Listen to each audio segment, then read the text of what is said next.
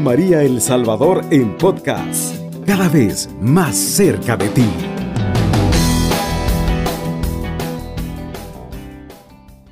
Estamos ya aquí en el programa El Evangelio Hecho Vida, ¿verdad? Como nos decían.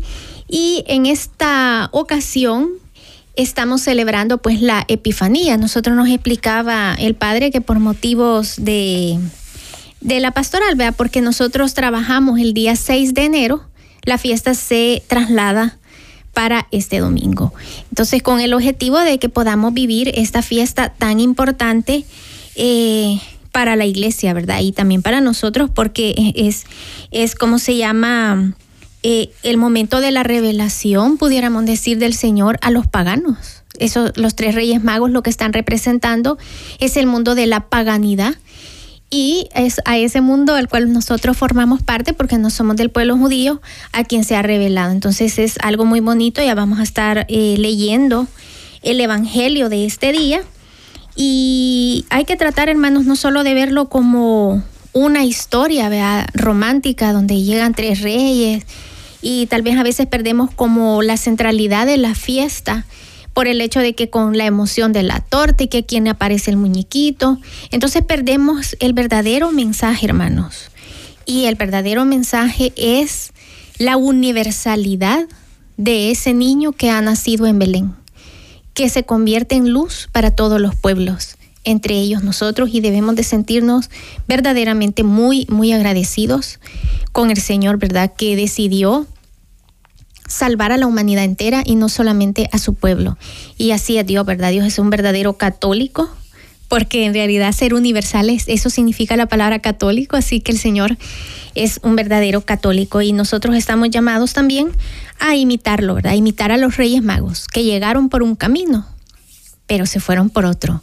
Entonces, cuando uno ha tenido un encuentro con el Señor, ya no puede seguir por el mismo camino. Pero bien, dejo de hablar porque esto ya lo vamos a estar tratando dentro de lo que es la reflexión. Y doy la bienvenida a mis hermanos Benavides. Buenos días, hermana. Y buenos días a todos nuestros hermanos que siempre están pendientes de este programa El Evangelio Hecho Vida. Desearles una feliz Navidad y un próspero 2023. Que el Señor del cielo les siga bendiciendo y acompañando a cada momento. Amén. Muy buenos días, hermana. Buenos días, a los que nos escuchan desde casa. Gracias a Dios estamos en un nuevo año, 2023.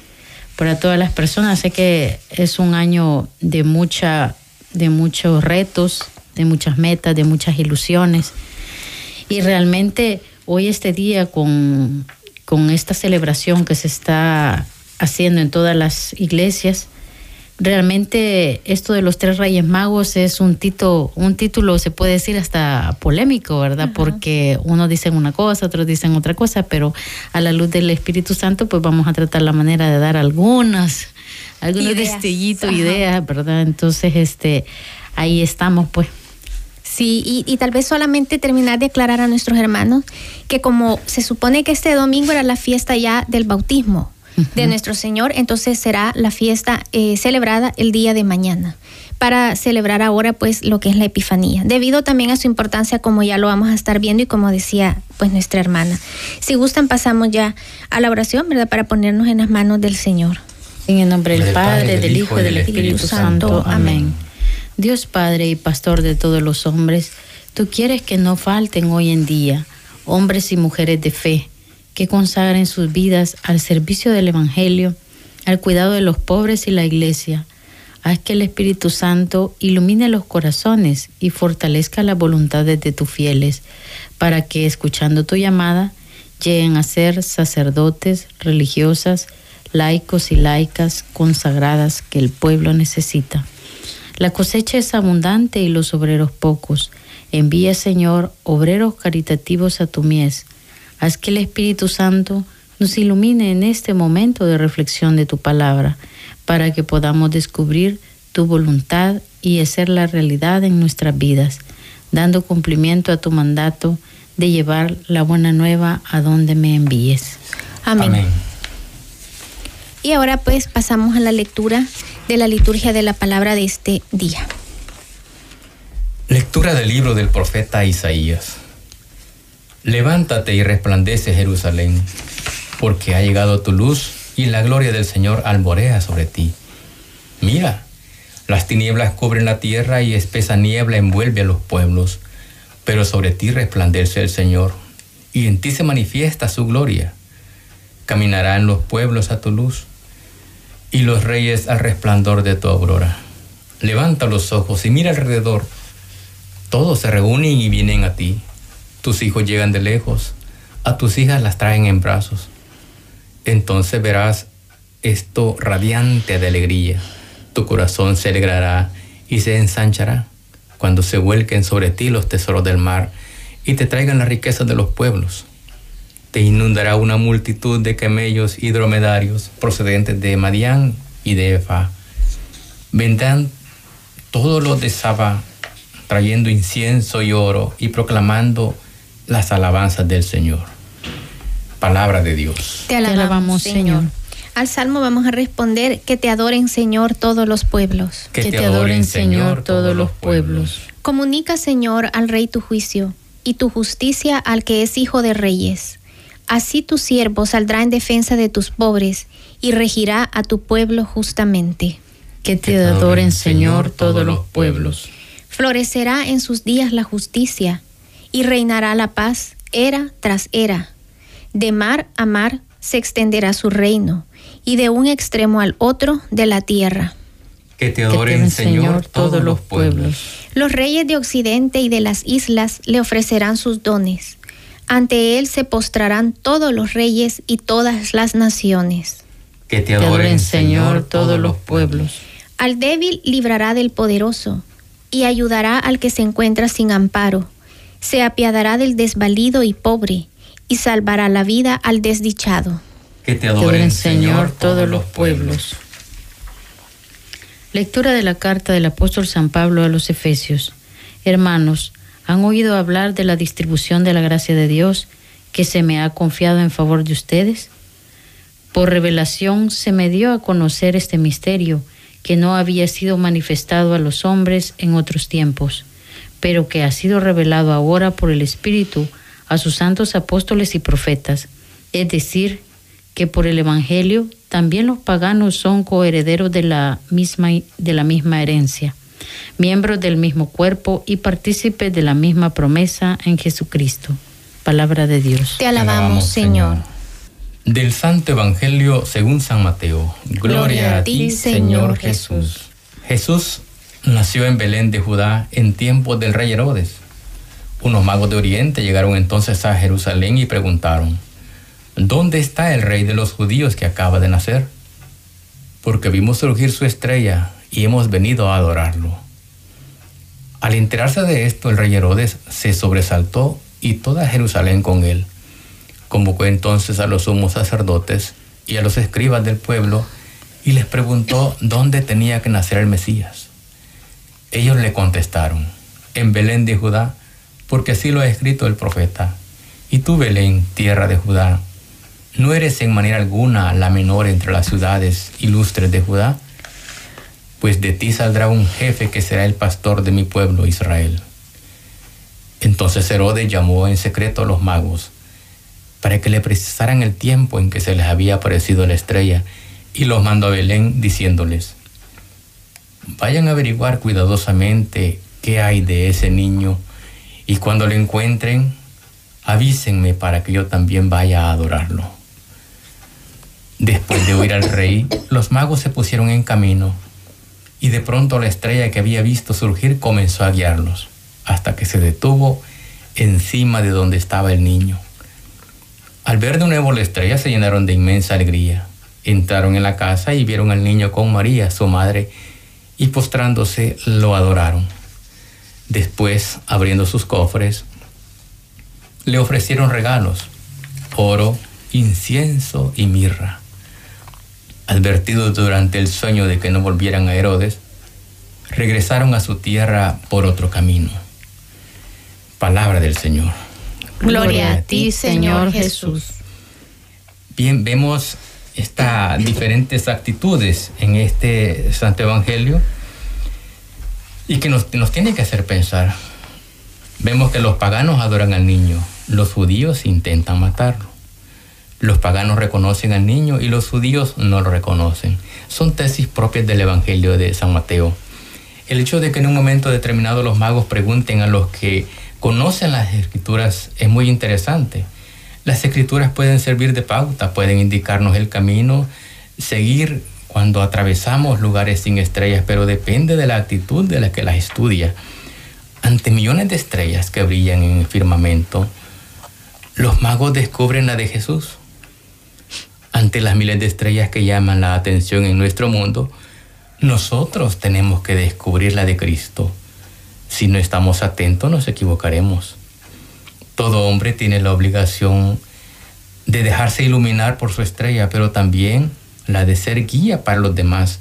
No hay que convertir a nadie. Nuestra obligación es hacer ver a los demás la bondad de Dios, manifestando con nuestra vida su cercanía. Hacemos presente lo que es Dios siempre que salimos de nosotros mismos y vamos hacia los demás.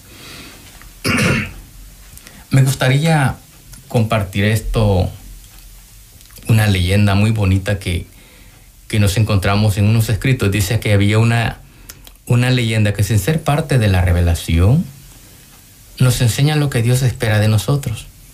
Se cuenta que había un cuarto rey mago que también vio brillar la estrella sobre Belén y decidió seguirla.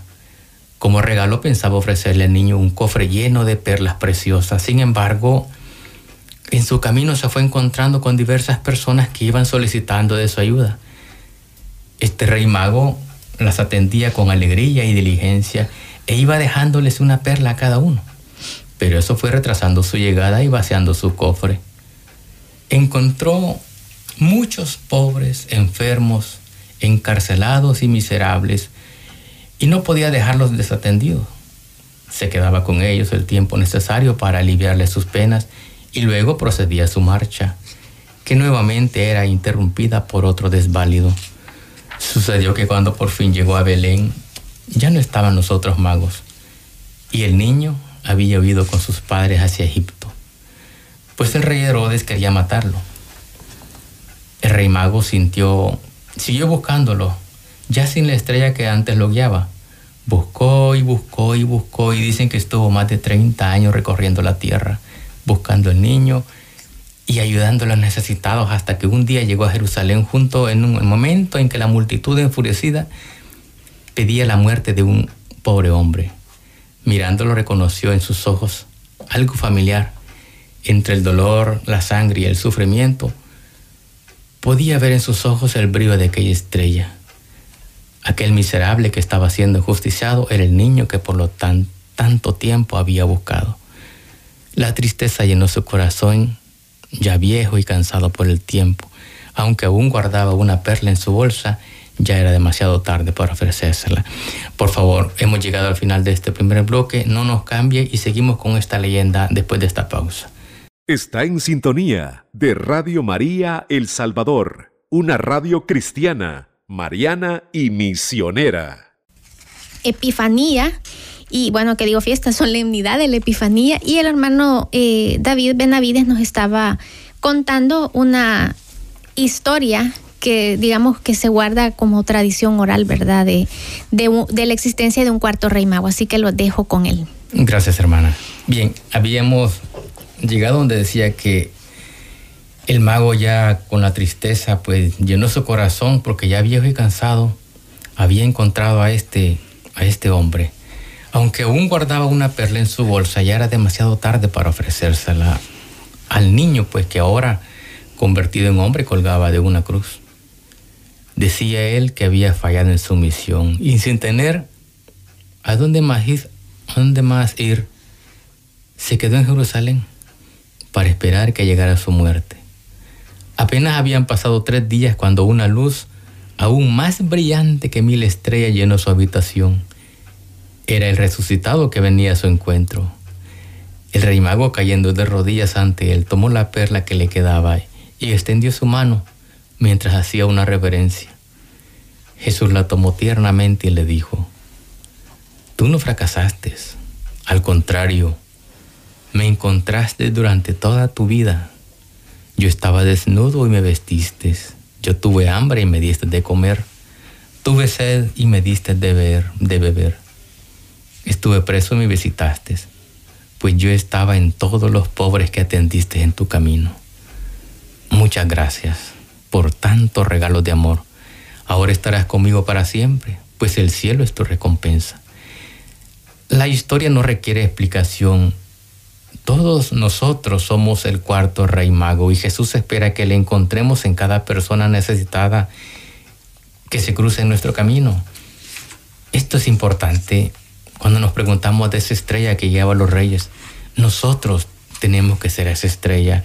¿Y dónde podemos encontrar a Jesús? Esto es lo más bonito.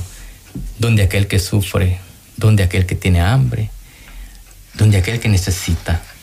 Este es un bonito mensaje, creo, central de este Evangelio de la Epifanía de nuestro Señor.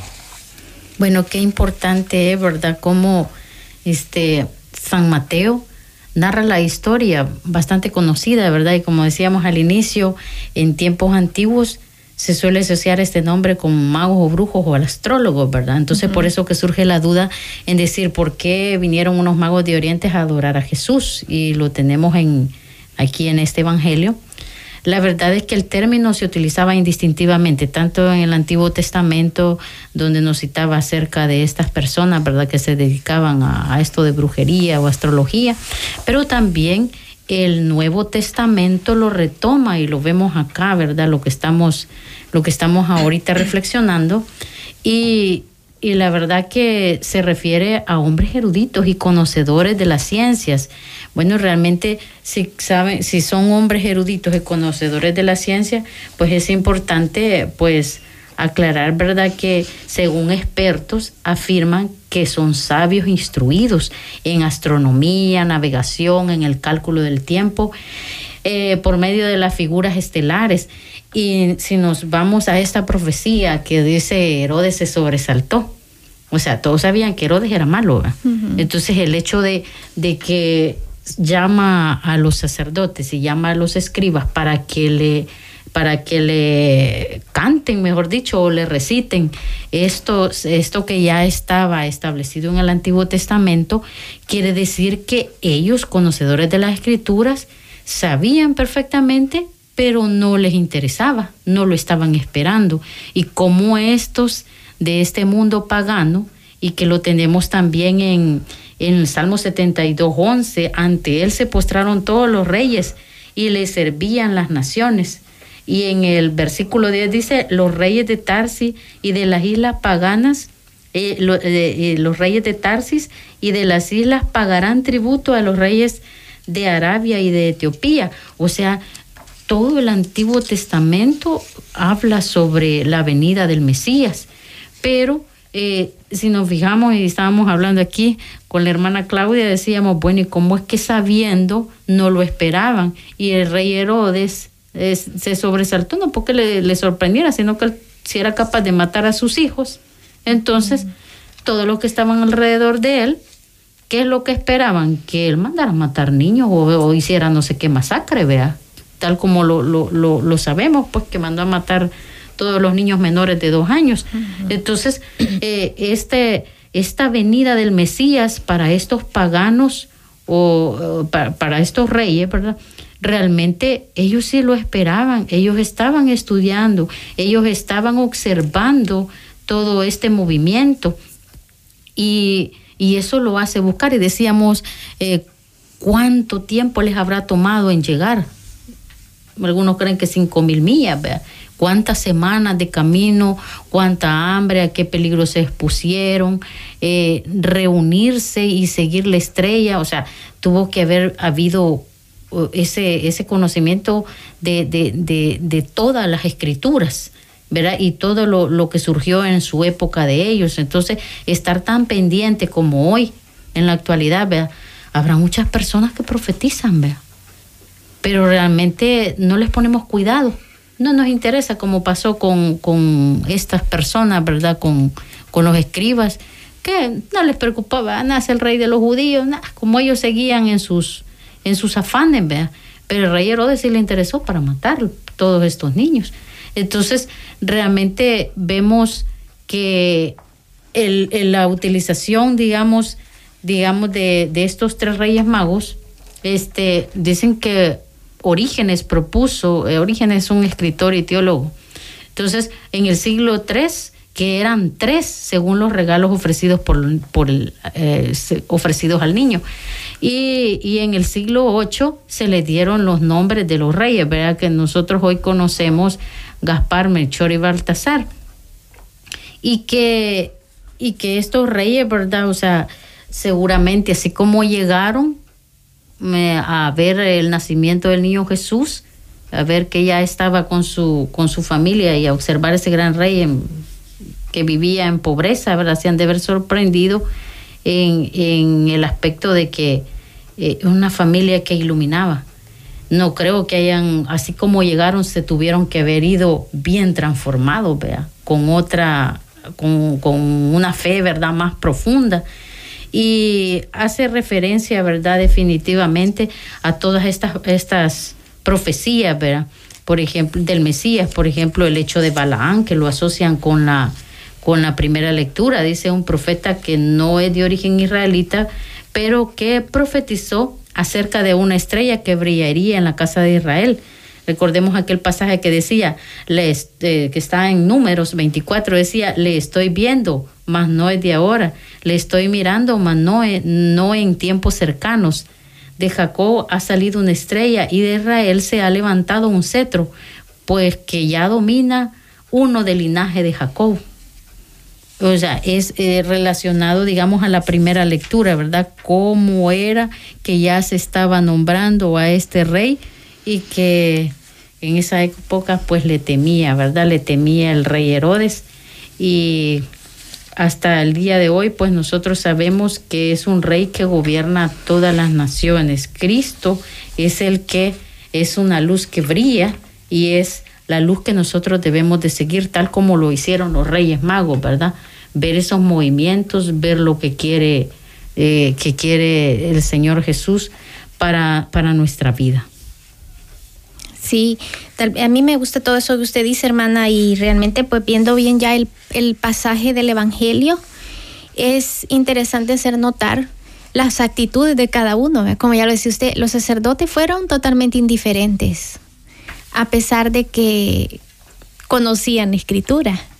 Entonces también a veces a nosotros nos puede pasar que caemos en el error de pensar que, que la Biblia es como ¿cómo decirles? Como un relato de historias que no han sucedido o que pasaron en un tiempo lejano y por lo tanto ya no me atañen. No tengo nada que ver con eso porque fue en el pasado. Y de todas formas ya me dijeron aquí que Cristo resucitó y leo las cosas con tanta indiferencia que no estoy entendiendo el verdadero mensaje de estos pasajes.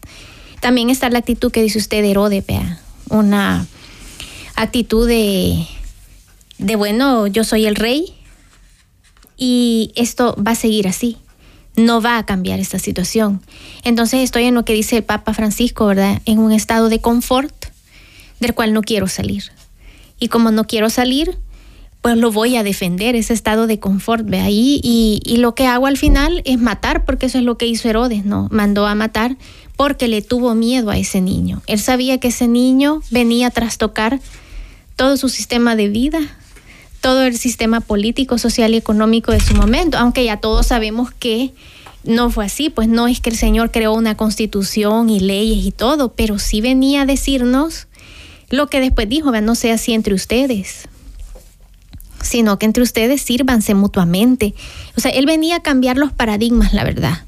Pero Herodes ante eso lo que hace es seguir en la misma o tal vez empeorar, como ya lo decía usted, y después va a mandar a matar a todos los niños. Y entonces repite aquella escena de, del éxodo cuando el rey, digo, cuando el faraón manda a matar a todos los niños, ¿verdad? Para aniquilar a Moisés. Entonces, de esa misma manera actúa Herodes.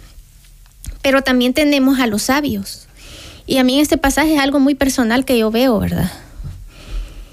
Cómo la ciencia también puede ser usada para llegar a Dios diferente a lo que hizo Herodes, ¿no? Que manda a preguntar, pero la ciencia no fue usada para hallarlo, sino que solamente constatan el dato, pero no descubren que atrás de esas profecías está el Hijo de Dios. En cambio, los magos, paganos, y todos sí usaron la ciencia para llegar a él. Entonces, eso en el mundo actual sigue sucediendo. Muchas veces hay muchos científicos y todo que lo único que descubren con la ciencia es el camino para alejarse más de Dios. Niegan a Dios. Filósofos hay que han dicho que Dios ha muerto, que ya matamos a Dios. Y con eso se han vuelto famosos con esas tesis. Y el mundo ha vivido al amparo de esas tesis, pero la cuestión es, ¿qué vamos a hacer nosotros? ¿Qué actitud vamos a tomar? ¿La de indiferentes? Podemos vivir 30, 40, 50, 60 años alejados del Señor y quizás el día de la muerte me voy a confesar y Dios sabrá qué va a pasar conmigo. O tal vez podemos tomar también una actitud de que esta figura, o sea, este niño me molesta, me estorba, porque me recuerda que debo de tomar un compromiso en mi vida cristiana. Y no quiero asumir ese compromiso, esa es la verdad. Entonces, para no asumirlo, lo que hago es no ver al niño y por lo tanto no veo a Dios, no voy a la iglesia, nada, nada, o sea, no quiero saber nada de Dios. O vamos a tomar la actitud de los Reyes Magos, que como bien decía usted, ¿verdad? No volvieron a sus casas como habían llegado. O sea, se fueron transformados de tal forma que ya no vuelven a donde Herodes, que Herodes estaría simbolizando el pecado, sino que marchan hacia adelante, hacia otro estilo de vida. como ya lo pregonaba usted. Pero bien, hemos llegado al final de este segundo bloque, no nos cambien, en unos minutos regresamos.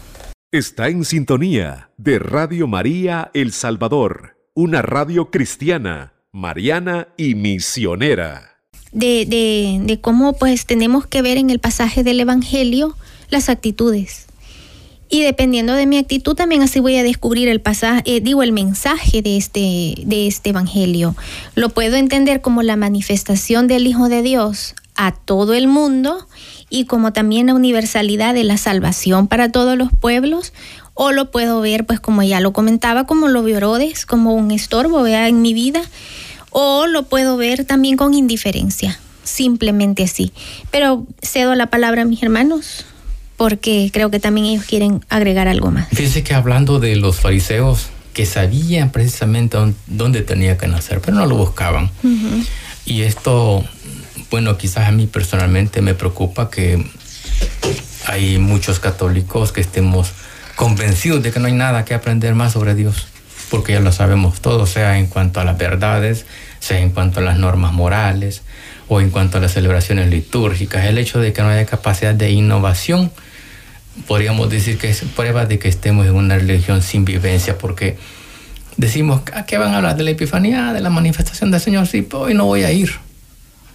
Es preocupante. Y me encantaba lo que decía mi esposa, cuánto tuvieron que caminar estos reyes para seguir esa estrella y poder ir a adorar a Jesús, para ver la manifestación de Dios. Y nosotros cuánto tenemos que caminar para ir a misa. A veces nos quedan unos pasos de nuestra casa, pero siempre la pereza. Ay, voy a ir a escuchar lo mismo, mejor no voy. Cuando podemos ser testigos de la presencia de Dios a través de la Santa Eucaristía. Esta es la invitación que nos hace la, liturgia de este, de este domingo, de la solemnidad, de la Epifanía del Señor. De asistir a misa, ser testigo de Dios se hace presente a cada momento, en cada situación de nuestras vidas, en cada persona siempre se está manifestando Dios. Y, es para todos mis hermanos que están quizás en este momento en camita, enfermitos, que han de decir, no puedo ir a misa, nadie me viene a ver. Dios siempre se está manifestando. No están solos, hermanos, el Señor está allí. Y lo digo por, por experiencia. Muchas veces uno dice, quizás estoy abandonado, el Señor no se acuerda de mí de presto. Llega una visita y le dice unas palabras que uno mismo puede decir, Dios te ha mandado, hermano, porque lo que me acabas de decir me ha llenado el corazón. Bueno, muy importante, ¿verdad? Hablar de todo eso, de, de, este misterio, porque realmente esto de, de, los reyes es un misterio. Y alguien decía, ¿por qué un misterio? Porque hay un trasfondo, porque hay algo escondido, ¿verdad? Y entonces nosotros vamos en busca de la verdad. Claro, nosotros no tenemos la verdad, cada vez que nos acercamos a la verdad nos llenamos de sabiduría y siempre la continuamos buscando. Y con respecto a estos regalos que les ofreció, ¿verdad? Que le ofrecieron al niño Jesús, pues sabemos que le ofrecieron oro, incienso y mirra. Y uno de los, uno de los datos curiosos, ¿verdad? Y quizás un regalo bien interesante fue lo de la mirra. Eh, pienso yo, profetizar los momentos amargos en la vida del Mesías. E incluso, ¿verdad? Este, es utilizada para muchas para, para, enfermedades, Para unos dicen que para bronquido, otros para la desintería, las enfermedades parasitarias. Realmente, este, esto de la mirra, dicen que para obtener la mirra, este, digamos la mirra pura, se realizan incisiones en la corteza de la planta y de estas heridas fluye en forma de lágrimas su sustancia rojiza, traslúcida y brillante. Eh, es un recurso inagotable que las leyendas que existen en torno a sus propiedades. Se dice que la mirra sirve para hacer ofrendas a los cultos y sacrificios y a los embalsamientos.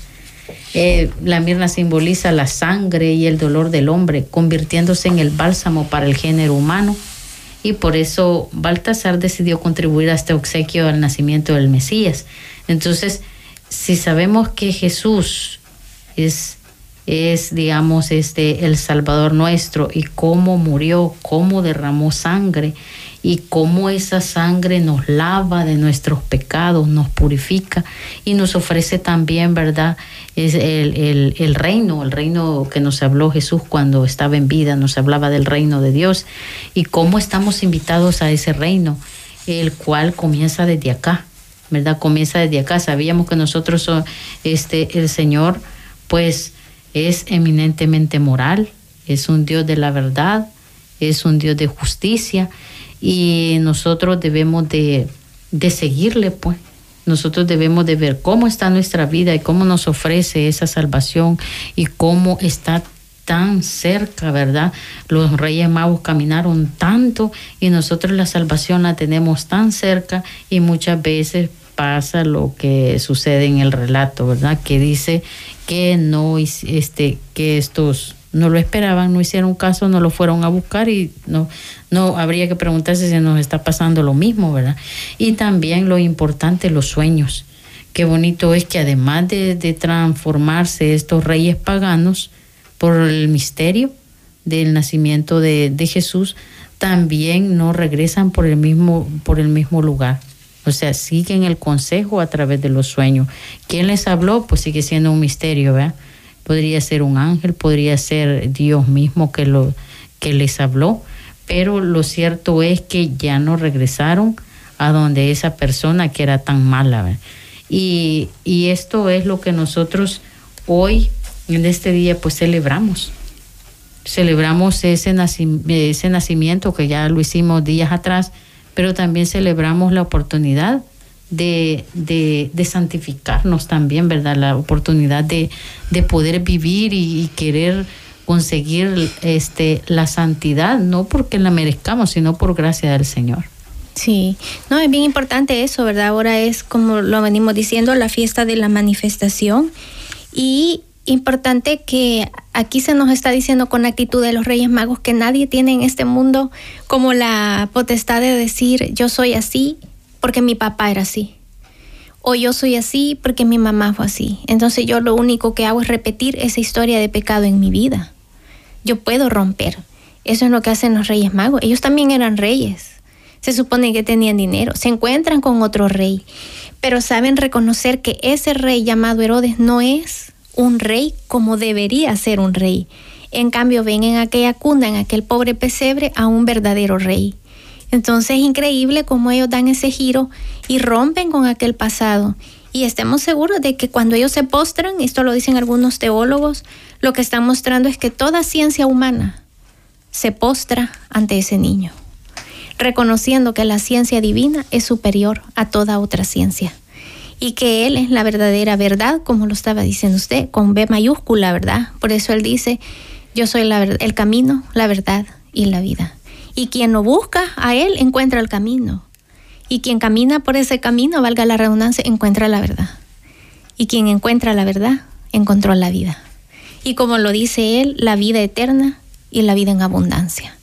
Entonces esa es como nuestra misión encontrarnos ahora con Él y encontrarnos con verdaderamente Él es el, único Rey, el único Salvador y el único guardián de la ciencia por excelencia, ¿verdad? Que, que es Él mismo. Entonces, eso, eso es la importancia de estudiar, de entrar a un grupo en la iglesia, de leer la palabra. Recordemos que estamos estudiando la ciencia por excelencia, que es el, mismo, ¿no? ¿Qué más, qué, qué, otra ciencia más grande puede haber que estudiar a Dios? Ninguna otra. O sea, es tan grande, tan grande, que por eso dice, llega a decir San Pablo en un momento, todo lo demás para mí es basura porque reconoce que nada hay más grande que el Señor. Entonces, que sea ese nuestro propósito y seamos también perseverantes, ¿verdad? En la palabra y en la asistencia a la iglesia, a nuestros grupos, a nuestra nueva forma de vida que nuestros propósitos para este año sean eso, acercarnos a Él, aprender más de Él y no tanto que voy a rebajar 10 libras, que este año me voy a hacer una cirugía, que no sea ese nuestro fin último, sino el encuentro de verdad con el Señor. Hemos llegado al final de nuestro programa. Eh, les deseamos pues una, un feliz día de la Epifanía. Mañana también la fiesta de, del bautismo de nuestro Señor. Cubriendo todo El Salvador. Radio María, 107.3 FM.